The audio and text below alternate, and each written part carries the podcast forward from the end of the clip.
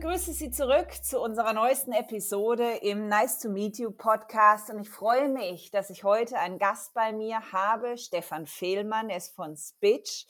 Und wir werden miteinander über das Thema Conversational AI sprechen, aber wir werden so ein bisschen die kulturellen Aspekte und die kulturelle Seite dieses Themas beleuchten. Und ich hoffe, ich habe das so richtig beschrieben und ich begrüße dich, lieber Stefan, und würde dich bitten, dass du dich doch mal zum Einstieg erstmal selber vorstellst. Ja, hallo Maike, vielen Dank für die Einladung und die nette Begrüßung. Äh, ich glaube, du hast das schon richtig angesprochen, diese ganze Thematik rund um Conversation AI, aber eben nicht nur aus der technologischen Perspektive, wie die meisten Personen sprechen, sondern es geht auch ein bisschen oder vor allem auch um den kulturellen ähm, Aspekt, den ich doch vertiefter beleuchten durfte, auch äh, während meiner Masterarbeit in Bezug auf diese beiden Thematiken. Aber zu meiner Person zuerst, ja, wie du gesagt hast, Stefan Fehlmann, ich bin zurzeit Country Manager Dach bei der Firma Speech. Da steht natürlich die Thematik Conversation AI im Vordergrund. Ich durfte äh, zum Unternehmen stoßen, als alles noch absolut in den Kinderschuhen gestanden ist. Das heißt, äh, die Firma ist hauptsächlich aus den, ich sage immer, aus den intelligenten Leuten bestanden. Also das heißt, die Entwickler, die diese Technologie entwickelt hatten. Und als sie dann eigentlich marktreif waren, haben sie jemanden gesucht, der äh, den kommerziellen Aspekt äh, aufbaut und vorantreibt. Und da durfte ich dann eigentlich zum Team dazustehen als einer der ersten äh, externen Mitarbeitern, die nicht zum Gründungsteam gehören. Und bin da dann eigentlich äh, Ende 2015, Anfangs 16 dazugestoßen und war eigentlich sogar noch in, im Studium tätig als internationales Management. Äh, Studiengang war damals noch, war in meinem letzten Semester, da durfte ich diese Doppelbelastung ausüben, äh, was doch sehr intensiv war. Und äh, zu Beginn, wie das so ist in einem Startup, da macht man so ein bisschen alles und äh, wir sind dann zum Glück gewachsen, äh, weil wir äh, eine Zusammenarbeit eingehen durften mit diversen Kunden und Partnern und dementsprechend ist auch das Team vorangewachsen und dann darf ich da die Rolle als Country Manager auch ausüben. Bevor wir in dieses Thema eintauchen, würde ich von dir gerne noch wissen, was dich eigentlich daran so reizt oder antreibt an diesem Thema. Warum bist, hast du dich damals dafür entschieden, bei Spitch dazu zu stoßen und auch dann deine Masterarbeit um dieses Thema herumzuschreiben? Was reizt dich daran? Zu, zu Beginn äh, ist es ganz wichtig, die fortgeschrittene Technologie, also es war eine, eine Technologie, die man so eigentlich in diesem Rahmen noch nicht gekannt hat. Also gerade für Geschäftsfälle war damals Conversation AI noch absolut in den Kinderschuhen der Markt neu, unbekannt, nicht nur für mich, aber auch für unsere äh, Kunden oder potenziellen Kunden. Und da war einfach der Ansporn sehr, sehr groß, etwas Neues auf die Beine stellen zu können. Das war so die, der Hauptansporn, warum ich mir dieser Challenge auch angenommen habe, äh, ist auch immer mit einem gewissen Ungewissen äh, vertreten. Wie wird man erfolgreich sein? Ähm, schafft man es, aus dieser äh, initialen Phasen wirklich auch dann rauszukommen? Und das war so für mich der, der Hauptansporn, dass mich, der mich getrieben hat, um für die Firma Switch tätig zu sein, aber eben auch mit, mich mit dieser Technologie vertieft auseinanderzusetzen. Wie gesagt, bin ich aus der Business-Perspektive, also mit, mit dem internationalen Management, nicht sehr technisch unterwegs gewesen, hatte aber aufgrund von früher Tätigkeiten, ich sage jetzt mal, ein gewisses technisches Verständnis. Und das gab mir die Möglichkeit, diese beiden Welten miteinander zu verbinden. Habe dann auch bald gemerkt, auch auf der Kundenseite ist es relativ wichtig, diese beiden Welten miteinander verbinden zu können, weil Conversation AI Lösungen, also so technische Lösungen, erfordern je nach Use Case auch eine gewisse Integration. Und da ist es sehr, sehr wichtig, dass man auch den technischen Aspekt und die technische Sprache sprechen kann, aber natürlich auch ähm, die Business-Seite versteht, weil dort dann schlussendlich der große Benefit erzielt werden kann. Und somit war es dann auch naheliegend, dass ich ähm, noch einen Master angehängt habe in, in Wirtschaftsinformatik, um auch noch ein bisschen Theorie ähm, zu meinem praxisbezogenen Alltag aufbauen zu können und eben auch diese beiden Welten noch vertiefter verstehen zu können.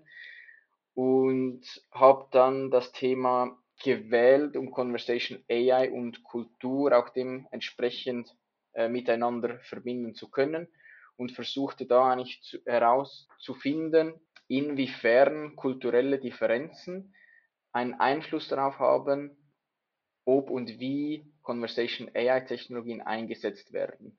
Habe da den Vergleich genommen mit den USA, wo ja die Technologie doch in einem fortgeschritteneren Einsatz steht, verglichen mit der Schweiz und inwiefern wir da eigentlich in der Schweiz ein bisschen, ja, in, in, in Schweizerdeutsch würde ich so sagen, vorwärts machen können, ne, um diese Technologien auch eher adoptieren zu können. Was sind so typische Use Cases für Conversational AI? Kannst du uns da ein paar Beispiele nennen? Gerne. Zuerst möchte ich vielleicht noch für die Zuhörer auch zum Verständnis bringen, wenn wir von Conversational AI sprechen, mache ich jetzt keinen Unterschied zwischen äh, Voice, also, also Sprache und, und Text. Da könnte man natürlich auch noch differenzieren. Ich lasse es jetzt mal beim Überbegriff und inkludiere jetzt einfach mal Sprache und aber auch Textkanäle. Und ich sage schon Kanäle, also grundsätzlich geht es darum, um die Interaktion zwischen einem Unternehmen und deren Endkunden. Also das heißt eigentlich überall, wo ich einen, eine Interaktion habe, sei das eine Versicherung, eine Krankenkasse, eine Bank zum Beispiel jetzt in, in diesem Sektor. Ich habe das aber auch bei den Behörden. Wir rufen auf der Gemeinde an, wir schreiben eine E-Mail ähm, und so weiter. Also diese Kundenkommunikation ist sehr, sehr wichtig für, für jedes Unternehmen, weil schlussendlich wollen wir ja, dass die Kunden mit unserem Service zufrieden sind und um das bestens zu verstehen, ja, ist der Austausch nach wie vor die effektivste äh, Möglichkeit, um den Kunden auch dementsprechend abholen zu können. Und somit ist der Haupt-Use-Case ganz klar auch in diesem Bereich angesiedelt, oder die Haupt-Use-Cases in diesem Bereich eingesiedelt, in dieser Interaktion zwischen Kunde und Unternehmen. Und da habe ich verschiedene Möglichkeiten. Ich kann, habe Use-Cases, indem ich sage, ich möchte einfach nur das Unternehmen unterstützen. Das heißt, eine im Hintergrund laufende Use Case Variante, wie zum Beispiel eine äh, Analytik von, von einem Gespräch, um die Prozesse verbessern zu können, aber auch um die Mitarbeiter äh, besser schulen zu können, wie sie sich verhalten sollten gegenüber dem Kunden mit äh, gewissen, bei gewissen Aspekten, aber auch um zu verstehen, wo haben wir ein Problem in unserer Kommunikationsstrategie oder mit welchen Produkten und warum sind die Kunden damit unzufrieden, bis äh, rüber zum eigentlich auch zum Self-Service-Aspekt, ähm, ne, dass wir eigentlich als Unternehmen unseren Endkunden einen 24/7-Service bieten können in verschiedensten Sprachen. Das setzt natürlich aus, auch voraus, dass man gewisse Prozesse auch schon automatisiert hat intern um die dann auch an der Front äh, automatisieren zu können, also wie zum Beispiel bei einer Bank einen Kontostand äh, abzufragen, eine Transaktion zu überprüfen, ein Dokument zu bestellen, ein Passwortreset zu generieren und so weiter. Ich denke, da gibt es unzählige Möglichkeiten, die in dieses, in dieses Feld spielen. Diese letzteren Beispiele gehen dann in die Richtung, was du vorhin angesprochen hast, dass es je nach Use Case auch unterschiedliche äh, Grade der Integration braucht und damit auch steigende Komplexität. Absolut korrekt, ja. Und dort ist dann, variiert dann natürlich auch schon, schon die Bereitschaft. Zum einen, wie ist das Unternehmen unterwegs? Meistens ist die Pipeline ja sowieso schon voll bei äh, Unternehmen. Dann äh, ist dann die Frage, wie stark ist die Wichtigkeit zu gewichten für, und wo ste stehen die Gefahren. Und genau dort ist dann auch, wo dann der kulturelle Aspekt mit reinspielt. Ne? es ist eine neue Technologie, ich sehe den Benefit zwar, soll ich das in meine volle Pipeline mit aufnehmen oder äh, verbrenne ich mir die Finger, wenn ich das tue? Genau, das ist so der Hintergrund dann auch, den ich versuchte zu erläutern. Wenn ich jetzt behaupte, mal ganz provokativ, das sind die Schweizer ein bisschen dann zurückhaltender, also den Need vielleicht erkennen, ja, die Gefahren höher gewertet, damit mal lieber verschieben, die Pipeline ist eh voll. Tue ich denen dann ungerecht oder kommt das in etwa hin? Ja, ich denke, da kommst du definitiv äh, hin. Wir sind ja eher so ein bisschen ein, ein, ein konservatives Volk, wenn man das so, so sagen möchte. Ne? Und da herrscht doch eine gewisse Vorsicht bei allem, was neu ist und man findet immer tausend Gründe, warum etwas Neues nicht, nicht gut genug ist, um das äh, aufzunehmen und sich damit auseinanderzusetzen. Und das ist eigentlich genau auch kulturell verschuldet, wenn, wenn wir da äh, ein bisschen auch diese verschiedenen kulturellen Aspekte rausnehmen. Äh, ich denke, der Hofstede ist sicher für viele ein Begriff, der so sechs verschiedene kulturelle Aspekte definiert hat, wie man so diese verschiedenen Punkte äh, eruieren und auch die Kulturen miteinander ver, ver, äh, verbinden oder eben äh, gegenüberstellen kann. Und dort sieht man schon relativ deutlich auch, dass die Schweizer da den, die Sicherheitslinie wählen. Ne? Also was man kennt, da kann ich mir die Finger nicht verbrennen und dementsprechend bleibe ich mal bei dem, was ich schon kenne und fange nichts Neues an. Könntest du uns vielleicht doch äh, für mich oder die äh, Zuhörerinnen und Zuhörer, die es doch nicht kennen, das Modell kurz ein bisschen noch beschreiben, worum es da geht? Was sind diese sechs Ebenen?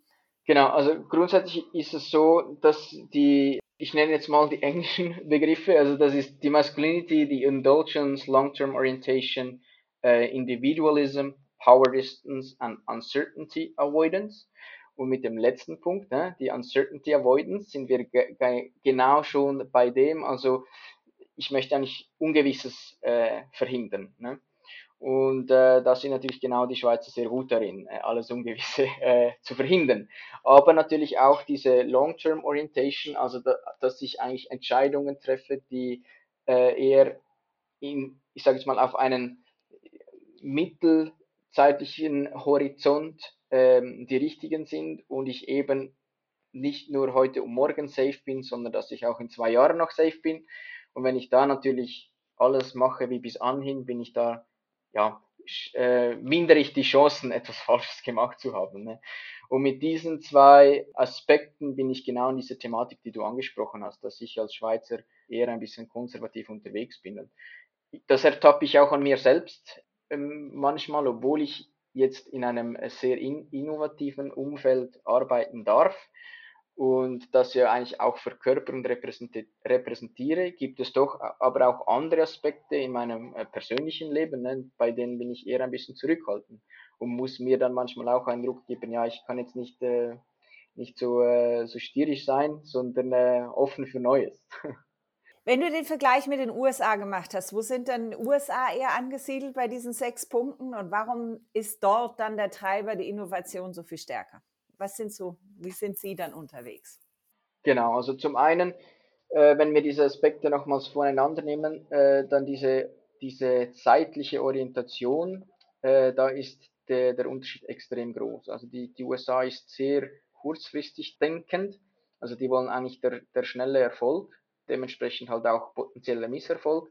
Aber da geht es, man, man kennt es ein bisschen von den amerikanischen Firmen, die denken in Quartals. Das zeigt nur schon, wie, wie extrem kurzfristig das, das, diese, das diese denken. Und dann ist es halt jetzt auf einen technologischen Aspekt einzugehen, ist es so, dass Sie, wenn Sie ein Projekt äh, machen möchten, dann muss es einfach kurzfristig Erfolg haben. Muss es sehr schnell hier sein und dann wirklich auch erfolgreich sein. Dementsprechend kann man auch eher mal etwas kurz prüfen, sage ich jetzt mal, oder mal einsetzen. Wenn der Erfolg einschlägt, ist gut. Wenn er nicht einschlägt, dann kommt das nächste Quartal und ist es wieder vergessen. Ne? Also da hat man so ein bisschen diese sehr, sehr, sehr starke Differenzierung. Ist auch im Modell, in diesem kulturellen Modell eigentlich, wo der größte Unterschied auszumachen ist. Dann ebenfalls äh, diese Uncertainty Avoidance, also eben diese Eliminierung von, von Unsicherheiten. Man kennt es, die, die Amerikaner sind eher ein bisschen bereit, auch mal äh, auf die Nase zu fallen, ne, wie man so umgangssprachlich sagt. Die sind bereit, mal etwas Neues auszuprobieren mit einem unsicheren um um Ausgang. Wir in der Schweiz, wir analysieren zuerst lieber mal ganz, ganz, ganz, ganz lange, um dann zu entscheiden, sollen wir es wagen oder sollen wir es nicht wagen. Und da sind wir schon äh, auch wieder im Zusammenhang mit dem zeitlichen Aspekt. Somit ist auch diese Dimension stark damit verankert. Was auch noch mit reinspielt, ist der Individualismus wo die USA stärker individualisiert unterwegs ist als in der Schweiz. Äh, jetzt kann man sagen, vielleicht hat das mit der, unserer direkten Demokratie etwas zu tun, mit unserem Kollektivgedanken. Äh, Aber in der, in der Schweiz ist es relativ schwierig, dass nur eine Person eine Entscheidung trifft. Weil auch hier mit dem Hintergedanken auf die Nase fallen zu können und dann der alleinige Verursacher äh, als vereiniger Verursacher dasteht. Ne? Wenn man das in einer Gruppe entscheidet, dann verteilt man das Risiko auf verschiedene Schultern. Und dementsprechend äh, ist man dort halt dann vorsichtiger unterwegs. Man braucht längere Überzeugungsarbeit innerhalb des Teams. Also wenn jetzt jemand sagt, mal, wir, wir, wir möchten das, wo, möchte er trotzdem noch viele Leute abgeholt haben. Und da ist der, der, der Amerikaner doch sehr individualisiert unterwegs. Der sagt, okay, ich, ich mache es, ich bin dann aber auch der alleinige Schulterklopferhalter, weil ich habe es dann alleine gemacht und durchgedrückt und war damit erfolgreich. Und das ist dann eigentlich die dritte Dimension, die da sehr stark äh, Differenzen aufweist und dann auch mit ins, ins Modell gefließen sind von, von, von meinem Outcome.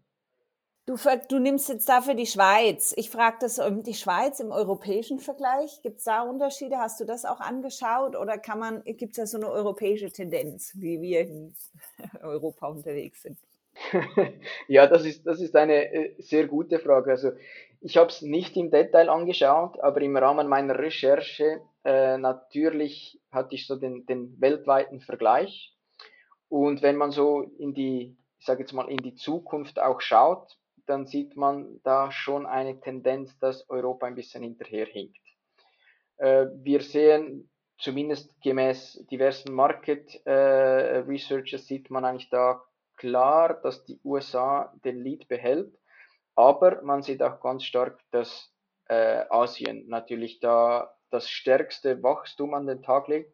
USA hat einfach momentan noch einen sehr, sehr großen Vorsprung, aber ich sage jetzt mal von der Wachstumsqualität ist da sicher Asien dicht auf den Fersen, wobei Europa ebenfalls wachsen wird, einfach nicht so, so stark. Und das zeigt schon eine, sage jetzt mal, eine Tendenz, dass in Europa doch noch weniger stark äh, der Need oder das Interesse auch hier ist oder eben aus kulturellen Aspekten.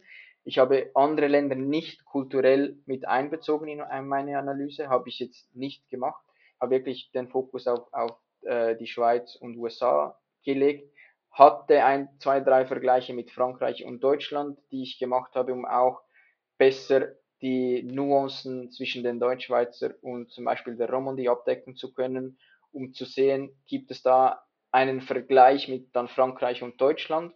Und da habe ich schon eine Tendenz gesehen, dass wir Deutschschweizer ein bisschen auch an die Deutschen angelehnt sind, was die europäischen, äh, die kulturellen Dimensionen betreffen und dass die, die Romo in der Schweiz dann doch eher dann dort stärker sind, wo dann auch die Franzosen äh, eine andere Dimension anlegen. Also da gibt es schon diesen Unterschied selbst innerhalb der Schweiz. Ist es eine Generationenfrage? Vielleicht auch? Wenn wir die Studie vor zwei, drei Wochen, die rausgekommen ist, vom IFZ betrachten, wo es ja um Conversational AI im Versicherungswesen geht, dann müsste ich jetzt diese Frage mit Ja beantworten. Vor zwei, drei Jahren gab es eine Studie, äh, die die Thematik Voice erleuchtet hat ähm, und auch das Online- oder beziehungsweise Online-Banking vom, vom IFZ. Dort war es so eher eine Typenfrage, nicht eine Generationenfrage. Wenn ich jetzt aber die neueste Studie betrachte mit auf der Thematik Conversation AI und auch so ein bisschen meine Austausche mit verschiedenen Leuten reflektiere, würde ich schon sagen, dass die jüngeren Generationen äh, offener dieser Thematik gegenüber sind, weil sie einfach damit aufwachsen, ne, mit dieser Interaktion. Man sieht die Leute nicht mehr WhatsApp schreiben, sondern Nachrichten zu verschicken, also Sprachnachrichten zu verschicken, ne, weil man gemerkt hat, das geht einfach schneller, es ist bequemer. Ähm, und ich glaube, da wird, die, wird das schon, schon einen Einfluss haben. Ist das dann auch wiederum im Umkehrschluss, hat es einen Einfluss auf die Kultur? Wandelt die damit? Also dann natürlich auch sozusagen die Frage, wird der Markt und das, der, das, das, das Kundenverhalten, das Nutzerverhalten eigentlich dann damit so ein bisschen die Innovationen und die Nutzung der, der digitalen Möglichkeiten vorantreiben? Ich glaube absolut, äh, weil es gibt immer wieder Leute, die sagen, äh, wir brauchen es nicht, weil unsere Kunden wollen es nicht. Jetzt ist immer die Frage, woher weiß ich, dass es meine Kunden nicht wollen? Wollen es meine Kunden wirklich nicht oder will ich es nicht? Und ich gehe jetzt einfach mal davon aus, meine Kunden wollen es nicht. Und ich glaube, diese Aussage, meine Kunden wollen es nicht, ist immer mit einer gewissen Vorsicht zu genießen. Reflektiere ich einfach mich selbst? Habe ich eine Kundenumfrage gemacht? Bin ich der Erste, der sich mit dieser Technologie auseinandersetzt oder nicht? Und weil wir immer um jetzt beim Thema Conversation AI zu bleiben, weil wir auch immer mehr Unternehmen sehen, die solche äh, Technologien anbieten, wird es für die Kunden nichts mehr Spezielles sein. Und es wird die Erwartung sein, am Ende des Tages der Kunden, dass sie äh, einfache Anfragen bei den Banken, Versicherungen und so weiter ähm, 24-7 platzieren können. Weil nicht jeder hat einen Job, bei dem man am Tag irgendwelche privaten Gespräche führen kann. Und, aber das Problem, wenn ich meine privaten Angelegenheiten erarbeite, ist in der Nacht oder am Abend, spät abends oder am Wochenende. Und dann ist meistens nicht dann, wenn meinen die Unternehmen ähm, irgendwelche Ansprechperson zur Verfügung stellen. Und ich glaube, da geht schon die Erwartungshaltung in diese Richtung, dass ich zumindest einfachere Angelegenheiten auf einem digitalen Kanal äh, lösen kann. Und dann müssen dann diese Unternehmen, die sagen, unsere Kunden wollen es nicht, wahrscheinlich dann eingestehen, okay, ich glaube, unsere Kunden wollen das nicht nur, sondern sie erwarten das auch, weil das äh, Standard geworden ist. Was man doch relativ stark auch sieht, und ich denke, diese Erfahrung hast wahrscheinlich auch du gemacht, ist, dass der Kund, die Kundeninteraktion, dass die extrem an Wichtigkeit gewinnt innerhalb von Unternehmen. Also in, ich sage jetzt mal, vielleicht ein bisschen übertrieben ge gesagt, vor zehn Jahren war wahrscheinlich die Kundeninteraktion oder das Kundenservice Center einfach, ja, wir haben es halt, ne? wir brauchen es. Und ich glaube, heutzutage wird es immer wie mehr eine zentrale oder spielt eine zentrale Rolle in den Unternehmensstrategien. Welche Kanäle bieten wir an? Wie gehen wir mit unseren Kunden um? Wie ist die Interaktion mit unseren Kunden? Ich glaube, das haben viele Unternehmen äh, verstanden und es wird dementsprechend, glaube ich persönlich ganz fest, auch ein Differenzierungsmerkmal werden. Ich durfte kürzlich äh, ein Gespräch mit einer Priva Privatbank führen. Warum ich das jetzt sage, äh, weil es ein bisschen diese Tendenz widerspiegelt. Sie haben mir gesagt, sie haben ja eigentlich wohlhabende Kunden und ihre wohlhabenden Kunden, die schätzen den persönlichen Austausch. Dementsprechend haben sie gar kein Online-Banking, weil ihre, den Typ Kunden, den sie haben, die möchten kein Online-Banking, die brauchen das nicht. Jetzt mussten sie aber feststellen, dass die Kunden immer wieder fragen, ja, ob sie dann auch Online-Banking haben und eine App. Und sie haben immer gesagt, nein, das haben sie nicht, weil sie haben ja dafür den persönlichen Kundenberater, der, sage jetzt mal, 24-7 ihm zur Verfügung steht. Die mussten jetzt eine Kehrtwende machen, weil sie gemerkt haben, okay, war jetzt eine Zeit lang okay, aber die Kunden haben für alle anderen Unternehmen, mit denen sie zusammenarbeiten, haben sie eine App und einen, eine Online-Plattform. Und jetzt bei ihnen haben sie das nicht. Und das schien so hinterwälterisch. Warum sind sie nicht mit, den, mit der Zeit gegangen? Und die mussten jetzt eingestehen, okay, sie müssen das jetzt auch schleunigst einführen. Und ich glaube, das ist genau, zeigt genau dieses Beispiel. Die Kunden werden, daran, werden sich daran gewöhnen, dass andere Unternehmen das haben. Es, es wird zur Normalität. Und die Unternehmen, die das dann eben nicht haben, ja, die geraten dann ins Hintertreffen, weil ich halt dann sage, okay, ich nehme jetzt nicht äh, Versicherung A, sondern Versicherung B, weil ich habe dort 24-7 Möglichkeiten. Weil am Ende des Tages bei diesen größeren Unternehmen ist es ja meistens so, dass der Service, der sie anbieten, relativ ähnlich ist. Also die Produkte sind sehr, sehr ähnlich äh, gestaltet. Ne? Und da muss ich mir überlegen, wie kann ich mich differenzieren gegenüber meinen Konkurrenten? Die Produkte sind die gleichen. Der, der Preiskampf ist auch sehr, sehr ähm, ebenbürtig. Ne? Und dann muss man sich überlegen, wo kann man da noch das gewisse etwas rausholen. Und ich denke, ich glaube ganz fest, dass da der, äh, die, der, die Kundeninteraktion im Kundenservice, dass der da eine zentrale Rolle spielen kann. Wo sehen Unternehmen die größten Gefahren für sich? Und auf der anderen Seite, wo ist es für den Endkunden und den Nutzer vielleicht die Gefahr? Wo muss auch er vielleicht geschützt werden vor Missbrauch oder anderen Thematiken? Grundsätzlich kommt es darauf an, wer die Daten verarbeitet. Ne? Ähm, die, die Studie, die ich kürzlich angesprochen habe, ich komme jetzt äh, leider nochmals darauf zurück, ähm, diese Conversation AI-Studie im, im Versicherungssektor hat, hat relativ klar gezeigt, dass die Endkunden eine firmenspezifische Lösung erwarten. Warum? Weil sie eben äh, sagen, ja, es geht ja um eine persönliche Angelegenheit über mich als Person und wenn es eine firmeneigene Lösung ist, dann, sie haben ja meine Daten sowieso. Das heißt, dementsprechend, was ich kommuniziere, ist für die Firma ja wie nichts Vertrauliches, beziehungsweise sie haben diese Daten oder diese Informationen schon. Und dementsprechend ist dann der Kreis wie geschlossen. Hingegen, wenn Sie zum Beispiel WhatsApp nehmen, dann wissen Sie ja, dass dann die Interaktion via den Facebook-Server äh, irgendwo im Ausland gehen. Und ja, da hat man in der Vergangenheit ja einige Geschichten gehört, was damit alles äh, passieren kann. Und dementsprechend ist da die Zurückhaltung viel, viel größer. Also dementsprechend würde ich sagen, dass die Unternehmen sehr gut beraten sind, da auf unabhängige Technologien setzen zu können, die sie äh, betreiben können, ohne von irgendwie ähm, ausländischen Firmen abhängig zu sein. Ich sage nicht zwingend, dass das eine On-Premise-Installation sein muss. Ganz im Gegenteil, wenn ein Unternehmen eine Cloud-Strategie hat, kann das sehr wohl auch in der Cloud laufen. Viele Firmen haben ja dann auch private Clouds. Und da ist es einfach wichtig, dass man dann äh, Technologien einsetzt, die in deren Umgebung auf derselben Cloud-Instanz äh, gehostet werden und auch funktionieren können. Ich glaube, das ist, hat sich jetzt herauskristallisiert, das ist momentan der, äh, das angestrebte oder sollte das angestrebte Ziel sein, weil die Endkunden das äh, auch erwarten. Und ich glaube, da ist auch die, in Bezug auf die Sicherheitsbedenken, ist da die größte Sorge, weil je nach Thematik, je nach Use Case, ja, geben wir doch relativ persönliche Informationen preis. Und da sind, möchten wir schon sicherstellen, dass da keine unbefugten Zugriff haben. Was war denn für dich von deiner Seite die, die überraschendste kulturelle Erfahrung im Umgang mit Conversational AI für dich während deiner, deiner Masterarbeit und den Studien, die du durchgeführt hast? Ja, also für mich, ich sage jetzt mal diese, dass so die Amerikaner eher mal äh, versuchen, ohne darüber nachzudenken, das war, das war mir eigentlich, ähm, sage ich mal in Anführungszeichen, so bewusst.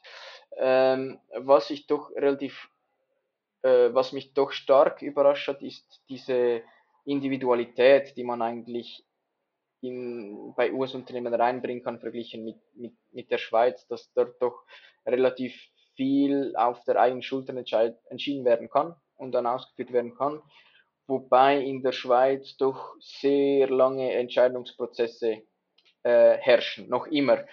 Ich glaube, dass mit dieser neuen agili agilen Arbeitswelt relativiert sich das ein bisschen äh, nichtsdestotrotz äh, sehe ich schon sehr, sehr stark diese Absicherung auf alle Seiten und alle Ebenen. Das war für, mein, für mich schon eine sehr große äh, Überraschung. Ich habe gedacht, dass da jemand oder dass da die Personen doch eher entscheidungsfreudiger sind und dementsprechend auch schneller diese, diese Entscheidungen treffen können. Das war jetzt so für mich die größte äh, Überraschung. Wo siehst du denn noch den größten Mehrwert, dass du sagst, Mensch, Gefahren hin oder her, der Need und Benefit ist doch größer. Aus der kulturellen Perspektive, um auf, bei, auch, auch nochmals dieses Thema äh, abdecken zu können, die Firmen benutzen momentan sehr gerne so Buzzwords wie eben Agilität, Flexibilität, äh, Hybrid etc. Ne? Und ich glaube, das muss einfach viel stärker gelebt werden. Also es bringt mir nichts, wenn ich einfach sagen, ja, ich bin agil, aber äh, eben eigentlich bin ich es gar nicht. Ich möchte es zwar sein, aber ich bin es nicht. Äh, das, das gleiche gilt mit, mit, der, äh, mit dem Hybridsein. Ich muss nicht Mensch oder Maschine. Warum mache ich nicht Mensch und Maschine? Ne? Also mit dem habe ich dann auch genau diese Flexibilität, die ich mit abbilden kann. Ich, ich äh, minimiere das Risiko, das ja dann für viele ein Punkt ist, ja, soll ich oder soll ich nicht, was, wenn es schief geht? Ja, man muss ja nicht entweder oder. Ähm, die Thematik ist auch mit der äh, Kundenspezifität, mit dieser Differenzierungsmerkmal, gerade wenn es zu Convers oder zu AI generell kommt. Ich mag mich noch gut erinnern, vor etwa sechs Jahren waren alle Leute AI-Experten. Alle wussten, was AI ist und wie das die Welt bewegt und dass das auch so eine tolle Technologie ist. Aber wenn ich mich an die Konversationen zurückdenke, eigentlich wusste es niemand. Und es wusste auch niemand, was es braucht, um AI eigentlich die Fähigkeiten von AI, was es sehr vielversprechend auch ist, um diese wirklich ausschöpfen zu können. Also da war dann so solche Aussagen, ja, warum muss ich etwas customizen? Es ist doch schon intelligent. Also das läuft doch einfach schon mit, mit seiner absoluten Fähigkeiten. Da musste man ja, dann ist diese Person eigentlich nochmals schulen und sagen, ja, aber AI ist so gut, wie du es trainierst. Und wenn du dann AI auf deinen Use Case mit deinen Daten noch zusätzlich trainierst, dann wird es einfach noch besser, als es schon ist. Wie klingt das? Und dann sind wir da wieder bei dieser Agilität, oder? Und bei dieser Flexibilität. Ja, möchte ich das an den Tag legen? Wäre zu empfehlen, weil wenn ich ja eine Technologie schon einsetze, sollte ich ja zum absoluten Maximum gehen. Ne? Und das ist so diese, diese Verflechtung von verschiedenen Buzzwords, die zwar verwendet werden, aber nicht gelebt werden. Und wenn man dort dahinter sieht, was eigentlich hinter diesen Wörtern steckt und diese miteinander verbinden, dann merkt man äh, sofort, dass man eigentlich kombiniert das Risiko extrem vermindert und der Nutzen klar auf der Hand liegt, ohne zweimal nachzudenken. Was ist für dich the perfect case von Conversational AI unter Berücksichtigung der Schweizer Kultur? Äh, das ist definitiv der, ähm, ich nehme gerne das Beispiel, den, oder sage es mal, den Revolut Approach. Äh, Revolut ist sehr, sehr advanced, was diese äh, Self-Services angeht, also eben diese Conversation AI-Technologie. Und da ist wirklich, dass man eigentlich einen kompletten Prozess von Anfang bis zum Ende äh, durchspielen kann mit diesen Technologien. Also ich sage jetzt mal, da möchte ich hin. Wie gesagt, Revolut ist da sehr, sehr weit. Das zeigt, die Technologie ist bereit. Jetzt der Wunschaspekt, wie du das äh, formuliert hast, ist, natürlich, dass die Unternehmen ebenfalls bereit dazu wären. Und das heißt, dass sie sich getrauen, auf diesen Zug aufzuspringen und dieser Technologie auch vertrauen und dass die nötige, äh, das nötige Verständnis und die nötige Geduld aufbringen, um das so zu implementieren, damit das dann eben auch in einem sogenannten End-to-End-Prozess eigentlich einwandfrei funktioniert. Und nochmals, wie gesagt, die Technologie ist bereit. Jetzt müssen es einfach die Unternehmen werden. Und da ist eigentlich mein größter Wunsch, dass die Entscheidungsträger in den Unternehmen der Technologie und den Technologieanbietern auch vertrauen, dass es das auch wirklich bereits möglich macht. Sie haben es gehört, liebe Zuhörerinnen und Zuhörer. Haben Sie jetzt den Mut, auf diesen Zug aufzuspringen und tatsächlich auch mal, wie er Stefan gesagt hat, die Prozesse, sei es intern oder nach Kundenfacing Prozesse, von Anfang bis Ende, von A bis Z durchzudenken und tatsächlich auch mal neu aufzugleichen und der Technologie zu vertrauen? Sie können es sich überlegen. Äh, Sie können auch gerne diesen Podcast dann nochmal anhören und nochmal den einen oder anderen Gedanken von Stefan aufnehmen, den wir hier ausgeführt hatten. Ich danke dir auf jeden Fall, lieber Stefan, für diese kulturelle Reise durch die Technologie und die Conversational AI-Frage, wo wir heute stehen und äh, wo die Reise hingehen wird. Ich danke dir und alles Gute weiterhin. Vielen Dank, Maike, dass ich hier sein durfte. Vielen Dank für das sehr spannende Gespräch. Und äh, an die Zuhörer, ich werde gerne immer wieder gechallenged, auch eure Erfahrungen äh, mitzuteilen und äh, auszutauschen. Ich bin sicher, der eine oder andere von Ihnen hat auch andere Erfahrungen gemacht, äh, die auch mich weiterbringen. Dementsprechend äh, wäre ich da auch auf ein Feedback gespannt. Dir, liebe Heike, nochmals vielen, vielen herzlichen Dank für den spannenden Austausch und alles Gute.